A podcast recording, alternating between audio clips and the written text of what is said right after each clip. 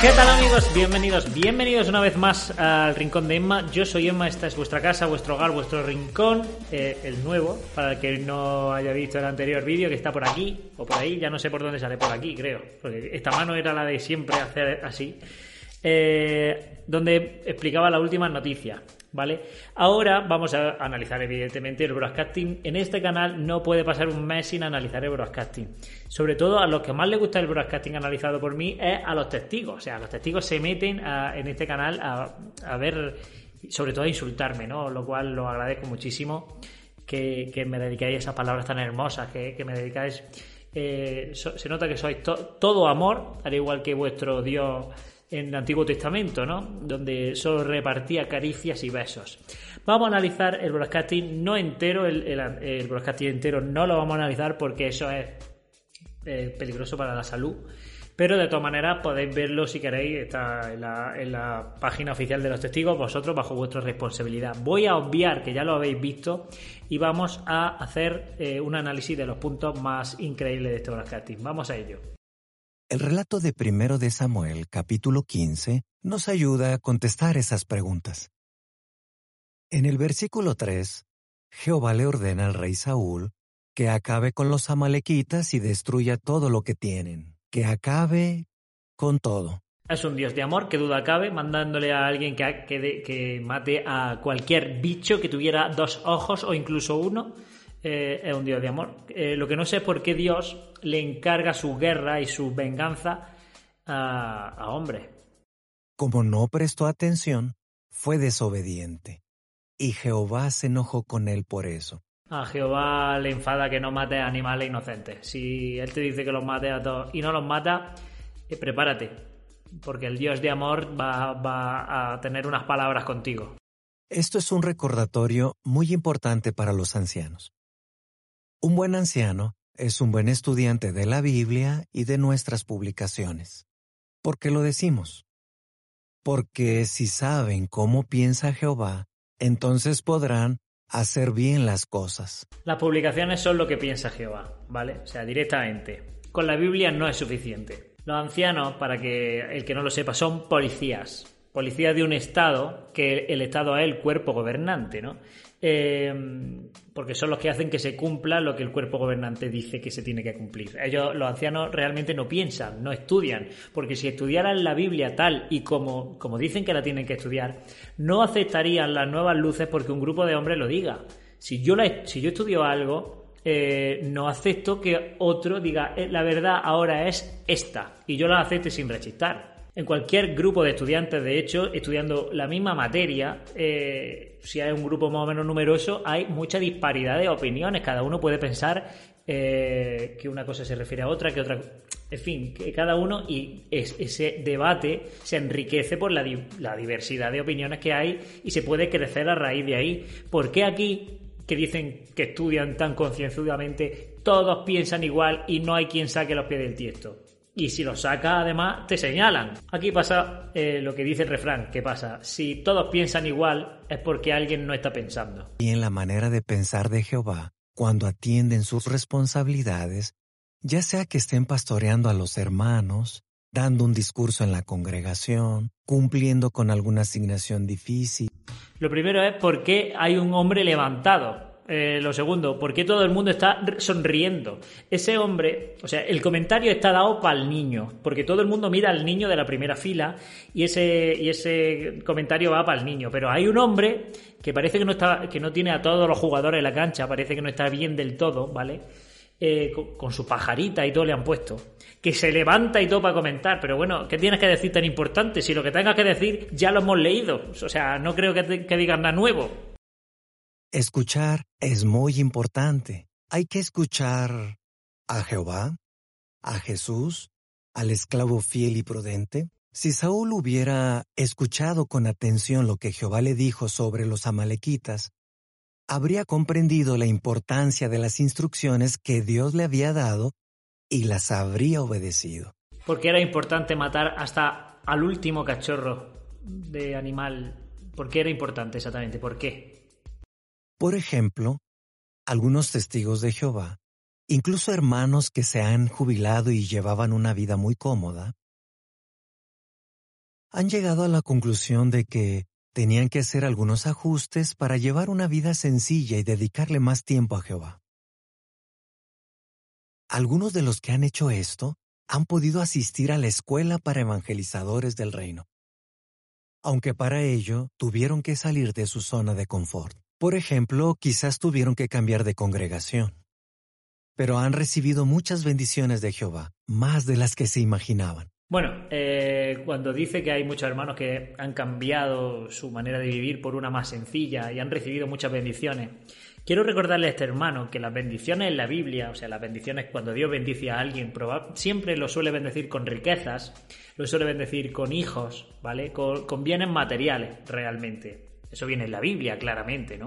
Entonces, si tú rechazas una manera de vivir desahogada, eh, para predicar y para hacer tus labores del reino eh, que no están remuneradas y, y eliges tener problemas a final de mes, ¿dónde están las bendiciones? ¿Dónde están las bendiciones?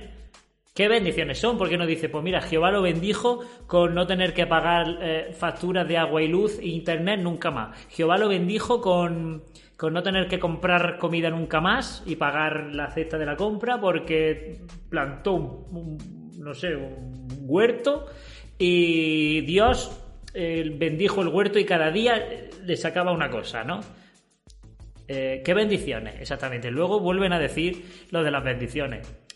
Eh, bendiciones como cuáles. Bueno, luego el broadcasting nos pone ejemplo, un ejemplo larguísimo que no vamos a poner de cómo los ancianos se preocupan porque vaya a la reunión, ¿vale? O sea, dice, los ancianos obedecen las normas de Jehová para que, para que los ayudemos, para, que, para, ayudarnos a nosotros, ¿no? Pecadores inactivos que no apreciamos el alimento espiritual, ¿no?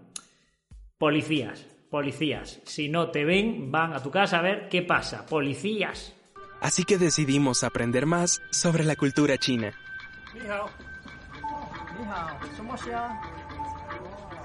Nos esforzamos por escucharlos y por hablarles de cosas que les interesaran.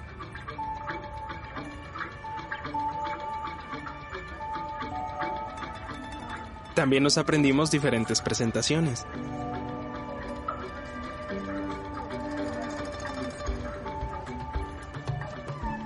Y seguimos conociendo sus costumbres.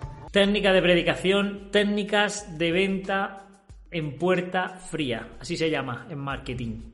Sacar el tema, sacar el tema, un, nexo en común, a ver qué puede interesarle, mirar de fondo a ver si tiene algún cuadrito. Técnica de venta, marketing puro y duro. Teníamos unos muy buenos amigos que decidieron hacer las cosas a su manera y dejar a Jehová, y antes de que finalmente tomaran esa decisión, se convirtieron en malas compañías. Habíamos hecho muchas cosas juntos sirviendo a Jehová, como por ejemplo ir a predicar a territorio aislado o ir al hospital a visitar a un hermano enfermo para darle ánimo. Me duele muchísimo que ya no estén sirviendo a Jehová. Es muy triste que un amigo abandone a Jehová. Es muy triste. Más triste es ver cómo tu amigo es un sectario y no se da cuenta de las cosas. No se dan cuenta que lo están engañando y que está apartando tu amistad por, por, por esta secta, ¿no? Eh, bueno, tener autonomía y pensar qué es lo mejor para ti, decidir sobre, sobre qué quieres eh, seguir aprendiendo, en este caso, en una religión, decidir lo que tú quieres para tu vida y tener autonomía es convertirte en una mala compañía a nivel de un asesino, a nivel de un ladrón, a nivel de, de la peor carroña de la humanidad. Estaba a punto de empezar el servicio de tiempo completo, pero todavía me hacía falta un empujoncito. Mi mamá me crió como testigo, y aunque no tenía mucho contacto con mi papá, él seguía intentando que yo no progresara en sentido espiritual. Pero luché por mantenerme en la verdad y me bauticé cuando tenía 11 años.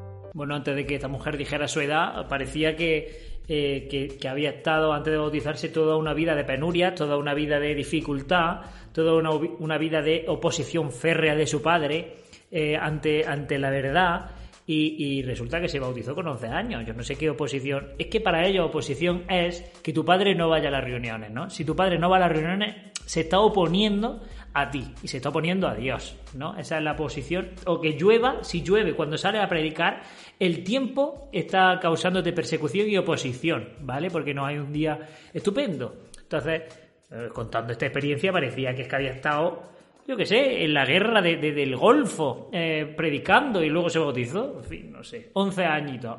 la madura edad de 11 años. Me gusta relajarme viendo la televisión, pero tengo que admitir que cada vez es más difícil encontrar algo decente que ver. No estoy diciendo que vea programas malos. Yo nunca haría eso. programas malos prohibido. Los programas malos como el telediario o la ruleta de la suerte porque tiene suerte en el nombre por lo tanto prohibido. Jamás podría haber yo. Ese artículo era justo lo que necesitábamos. Hablaba de los centinelas que protegían la ciudad y que daban la voz de alarma si veían acercarse un peligro. Entonces cuando daban la alarma se cerraban las puertas para proteger la ciudad. Y eso es lo que yo tenía que hacer los dos teníamos que hacerlo. Es verdad.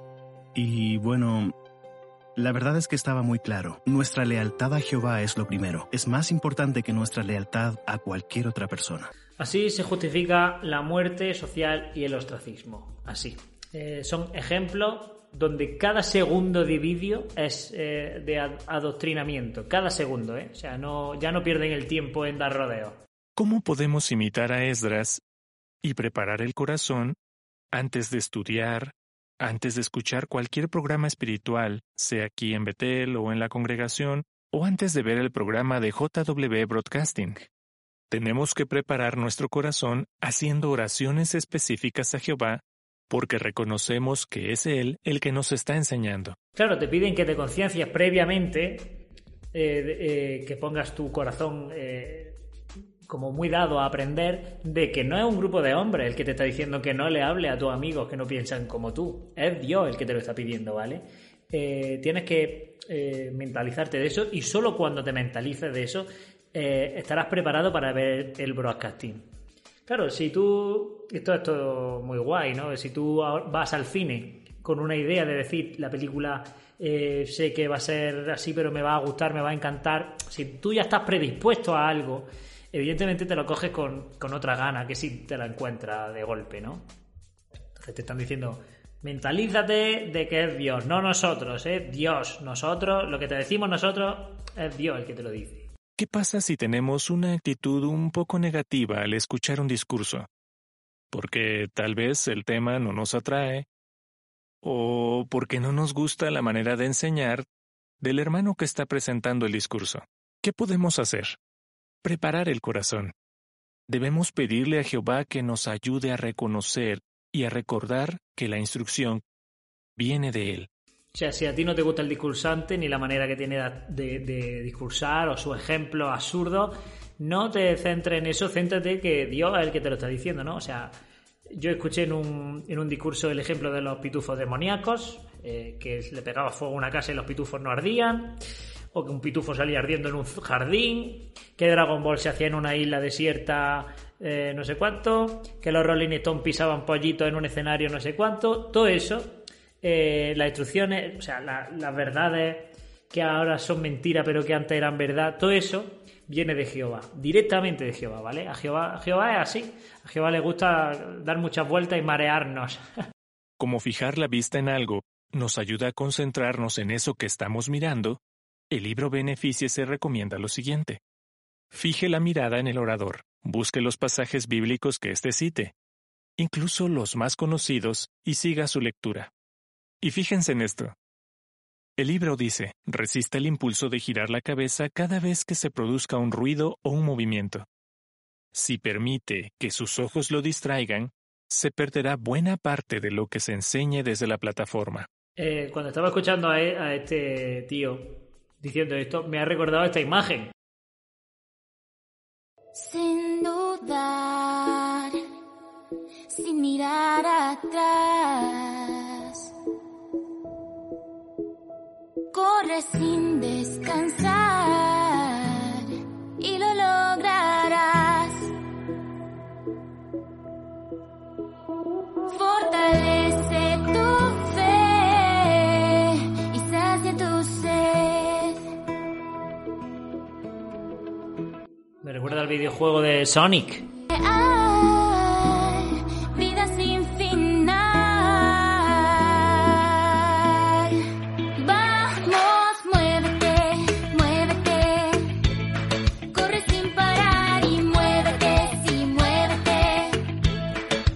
vas a lograr. Nada de videojuegos, nada de videojuegos, solo atalayas. No te, no te distraiga.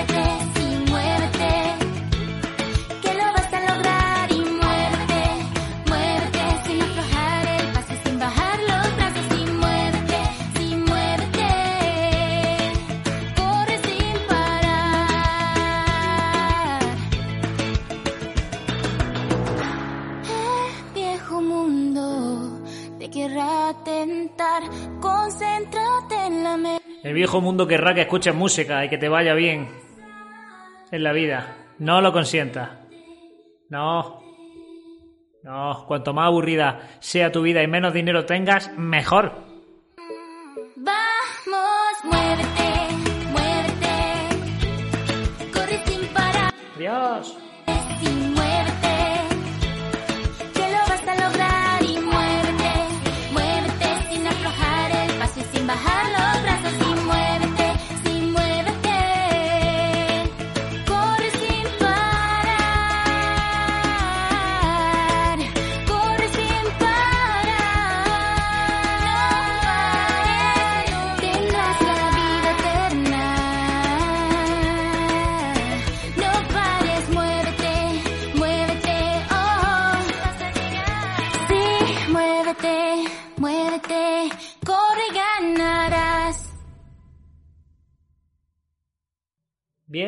Has limpiado muy bien. O sea, eh, si limpias a fondo el salón y pasas micros, serás un triunfador en la vida, no ganando dinero. Haznos caso, ¿eh? Haznos caso a nosotros y a nuestros ejemplos que tenemos entre, entre nuestras filas grandes triunfadores.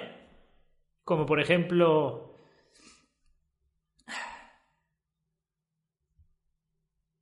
Hace poco, miles de hermanos dedicaron muchísimo tiempo y energías a construir una nueva sucursal en Gran Bretaña.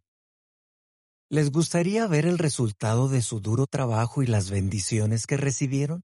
Me gustaría ver las bendiciones que recibieron, sí, la verdad es que sí.